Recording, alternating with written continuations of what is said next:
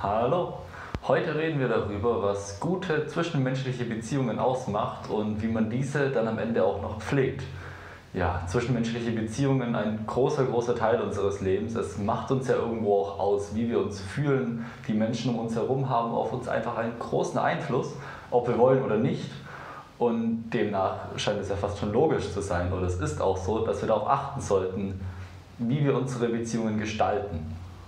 Und dass wir da einfach einen guten Kontakt herstellen, dass wir Menschen finden, die uns gut tun und denen wir auch Gutes geben können.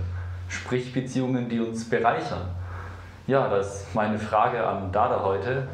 Wie entwickeln wir denn solche Beziehungen am besten? Also ich habe für mich die Erfahrung gemacht, man sollte schon ein bisschen darauf schauen, dass die Menschen gewisse Ähnlichkeiten haben, aber man darf auch nicht versuchen, so einen Spiegel in der Person gegenüber zu finden. Aber wie gestaltet man das denn am besten? Ja, Beziehung. Wenn wir eine Beziehung eingehen zu einer Person, hm, dann ist ja das Erste, ist, dass wir Gedanken über die Person haben. Wir sehen die Person, wir sehen die Erscheinung der Person, wir hören die Stimme, wir sehen, wie die Person aussieht und dann haben wir sofort Gedanken über diese Person, also eine Deutung über die Person. Mhm. Und da beginnt das Gestalten der Beziehung. Denn wenn wir in der Lage sind, dass die, erste, die ersten Gedanken, die erste Deutung ist, dass ich hier Bewusstsein, ein Bewusstsein vor mir habe, ein Sein, ein Bewusstsein, eine Seele, mehr als nur die körperliche Erscheinung, mehr als nur der Verstand, die Worte, die die Person ausdrückt, vielleicht die Position, die die, die, die Person innehält, sondern ich denke daran, dass diese Person ein Ausdruck von Sein ist, von Leben, von Bewusstsein. Mhm. Mhm. Und wenn ich wenn das die ersten Gedanken sind, dann kann ich die Person als Bewusstsein erstmal annehmen. Mhm. Mhm. Also als ein grundlegendes Wohlwollen, einfach nur weil diese Person existiert. Ja, das gehört dann dazu. Dann habe ich ein grundlegendes Wohlwollen, eine grundlegende Verbindung, Beziehung, denn ich bin ja auch Sein, ich bin ja auch Bewusstsein. Mhm. Und dann ist da eine, eine Verbindung, eine Beziehung da. Mhm. Und auch ein gewisses Verständnis. Mhm. Mhm. Ja, also das ist bestimmt etwas, etwas Gutes, etwas Bereicherndes fürs Leben, wenn man den Menschen, also automatisch, wenn man diese Menschen so schätzt, so stelle ich es mir vor, einfach als Bewusstsein, wie Dada es gerade gesagt hat, dann sieht man in den meisten Menschen, ich schätze auch etwas Gutes. Und das bereichert das Leben natürlich, wenn man Gutes sieht in einem Menschen. Man sieht viele Menschen tagtäglich und wenn man sich darüber dann freut, ich denke, das bereichert das Leben, oder? Mhm. Ja, man sieht die Wahrheit. Mhm. Man sieht erstmal die Wahrheit der Person. Denn alles andere, was die Person jetzt sagt, mhm. zum Beispiel die Person sagt etwas, was dich kritisiert, mhm. mhm. dann hat sie jetzt etwas gesagt, was dich kritisiert. In zehn Minuten mag sie etwas sagen, was dich total lobt. Mhm. Was ist jetzt wahr, was ist jetzt falsch? Das sind alles relative Sachen. Die Person mag dich jetzt belügen und in einer Stunde wird sie sagen, in meinem ganzen Leben werde ich nie wieder lügen werden. Also die Person ist kein Lügner, die Person ist kein dies, die Person ist kein das, die Person ist einfach ein Bewusstsein. Und wenn ich das erstmal annehme, dann ist der zweite Teil der, des, des Gestaltens der Beziehungen wahrzunehmen. Was sagt die Person? Was sind die Worte, die kommen? Hm? Was, was ist der Ausdruck, der Gesichtsausdruck? Und dann nehme ich die Person wahr. Ich nehme das wahr, was die Person sagt. Und dann, das wird jetzt sehr fein, aber ich möchte einfach auf die Grundlagen von von Kommunikation und Beziehung eingehen, dann ist es sehr hilfreich, dass wir lernen zu unterscheiden zwischen dem, was wir wahrnehmen und zwischen dem, was wir daraus deuten oder interpretieren. Es ist eine sehr gerechtfertigte Deutung oft. Ne? Wenn die Person etwas sagt und ich bin mir ziemlich sicher, das sind nicht die Fakten, die Person sagt jetzt etwas Falsches ne, und ich deute das und sage, ich deute das als, die Person lügt jetzt gerade, mhm. dann ist es wichtig, diese Bewertung, diese Deutung, die brauchen wir, um im Leben umgehen zu können. Wir müssen halt nur üben in Beziehungen mhm. zwischen Wahrnehmen und dem Deuten mhm. zu unterscheiden, dass wir jetzt sagen, das ist meine Deutung. Mhm. Und nicht das jetzt schon als Wahrheit annehmen. Denn es kann tatsächlich sein, dass ich zwar gerechtfertigt annehme, dass die Person lügt, aber ich kann mir nicht 100% sicher sein. Und wenn ich mir 100% sicher bin, dann ist es dann bin ich so eins damit und handle dementsprechend. Wenn ich aber sehe, dass es jetzt, ich nehme das wahr und das ist meine Deutung, dann kann ich das hinterfragen, dann kann ich mich damit beschäftigen und dann kann ich auch einfach auf die Person ganz anders eingehen. Hm? Also ein wichtiger Teil der Kommunikation und des Aufbauens von Beziehungen ist das einfache Wahrnehmen von dem, was die Person ausdrückt mhm. und dann zu sehen, dass meine Deutung davon wirklich eine Deutung ist und das zu trennen. Mhm.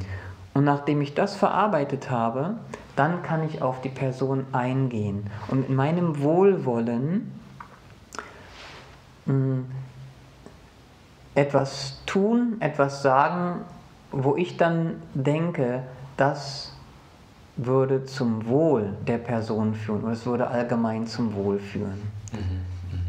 Kannst du das nachvollziehen? Ja, also ich denke, es mhm. geht darum, dass man die Person auch mit den Urteilen, die man fällt, also eben nicht langfristig behaftet, sondern dass einem klar wird, dass sich Menschen irgendwo ändern und ein wenig wandeln und dass man, das kennt man von sich selbst auch, man sagt Dinge oder man tut Dinge und zehn Minuten später versteht man sich nicht mehr, dass einem da eine gewisse Relativität bewusst ist und dass man ausgehend davon sich auch Gedanken macht, eben, wie du es gesagt hast, was ist jetzt Wirklichkeit, was deute ich nur, was kann wirklich stimmen.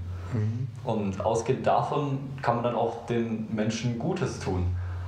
Ähm, ja, das man, ich glaube, das schneidet so ein bisschen ein Thema an, zum Beispiel helfen. Wie helfe ich in Beziehungen, wie helfe ich den Personen, mit denen ich in Kontakt stehe. Und ja, das ist was, ich glaube, da könnten wir alle was davon lernen. Wie, wie hilft man den anderen Menschen am besten? Was sind da Voraussetzungen? Wie geht man das am besten an? Mhm. Ja. Mhm. Ähm, es gibt ja sehr unterschiedliche Arten und Weisen zu helfen. Mhm. Das kommt dann wirklich sehr darauf an, auf die Person und auf, auf die Hilfe. Mhm. Ne? Braucht die Person Hilfe beim Abwaschen oder bei Hausaufgaben oder braucht die Person Hilfe, äh, über Probleme äh, nachzudenken und so weiter. Ähm, das kommt also sehr darauf an. Mhm. Was auf jeden Fall wichtig ist, denke ich, wenn wir Personen helfen wollen, also eigentlich, was wir sagen möchten, wir möchten anbieten, äh, die Person zu unterstützen, ähm, ihr Potenzial sich besser auszudrücken oder zu entfalten. Mhm. mhm. Ein, eine entscheidende Praxis dazu ist wirklich erstmal Empathie zu zeigen und zu die Person zu verstehen. Dass ich erstmal die Person verstehe. Dass ich sie frage, wie fühlst du dich, wie denkst du und äh, was möchtest du? Mhm. Und dann darauf eingehe, anstatt von mir zu denken, ich will ihr helfen und das und das wird der Person gut tun, einfach Empathie zu zeigen, mich in die Schuhe der Person zu fühlen und auch wirklich auf die Person einzugehen. Und eine der besten Methoden ist einfach wirklich ähm, wohlwollende Fragen zu stellen und den, den Raum zu geben, einen, einen wohlwollenden Raum zu geben für Menschen, dass sie ihre Gedanken und Gefühle dir gegenüber ausdrücken können, dass sie das Gefühl haben, es geht um, um mich. Es geht darum, dass ich jetzt hier mich ausdrücken kann und nicht, dass, die, dass du jetzt denen etwas Gutes tun willst, mhm. ne, sondern es geht, dass die Person weiß, du bist bereit, sie zu unterstützen mhm. in ihrer Entfaltung. Mhm. mhm. Und dass du jetzt nicht da ankommst und sagst, ich will dir helfen, weil ich weiß, was besser ist, mhm. ne? sondern ich bin da, ich bin bereit, ich würde gerne dich unterstützen. Gibt es da etwas, was du meinst, ähm, was ich dazu tun kann? Ja, also geht es darum, keine Probleme für andere zu lösen. Mhm. Also ich schätze auch, dass das kennt man wieder von sich selbst es ist anstrengend. Also auch wenn man irgendwo Probleme hat, wenn man irgendwo Schwierigkeiten hat und dann kommt irgendjemand von außen her und versucht das Problem zu lösen. Es mag vielleicht sogar die richtige Lösung sein, aber es ist dann einfach nicht das, was man will und im Endeffekt ist man dann danach nur noch unglücklicher oder frustrierter. Und ja, ich denke, das ist wichtig, wohlwollend zu sein, eben der Person irgendwie auch einen Rahmen, einen neuen Raum, ein neues Sichtfeld zu geben für das Problem, um darüber nachzudenken und eben nicht auf das Problem abzuzielen, mhm. sondern der Person zeigen eben, es geht um dich, ich will, dass du dich gut fühlst und das tut man ja nicht, wenn man versucht, das Problem für die Person zu lösen. Mhm. Ja. Ja.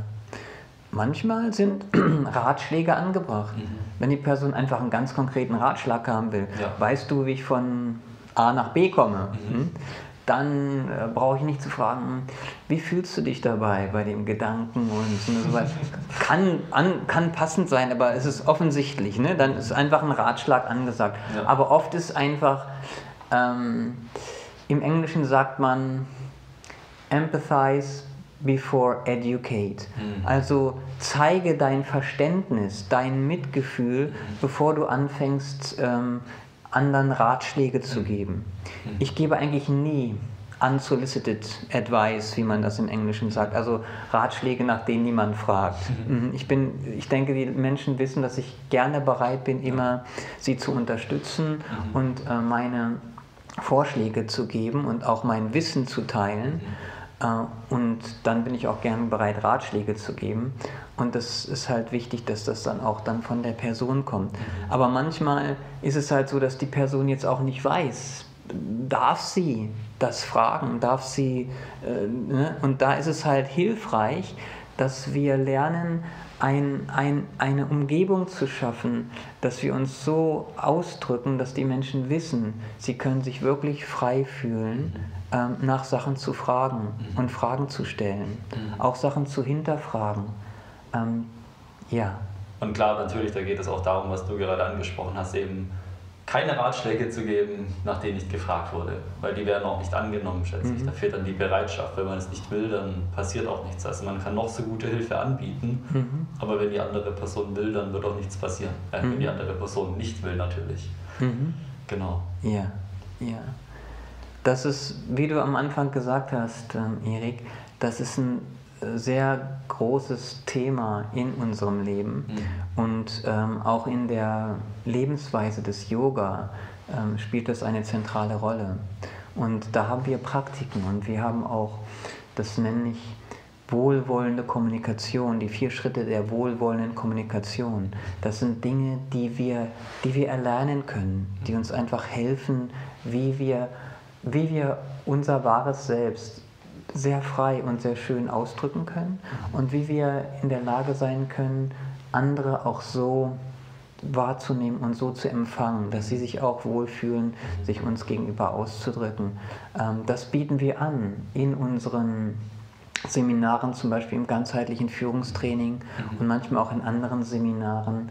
Denn äh, wir sehen, da ist auch ein großer Bedarf in unserer Gesellschaft, ja. ähm, zu lernen, harmonische Beziehungen zu leben. Ja, mhm.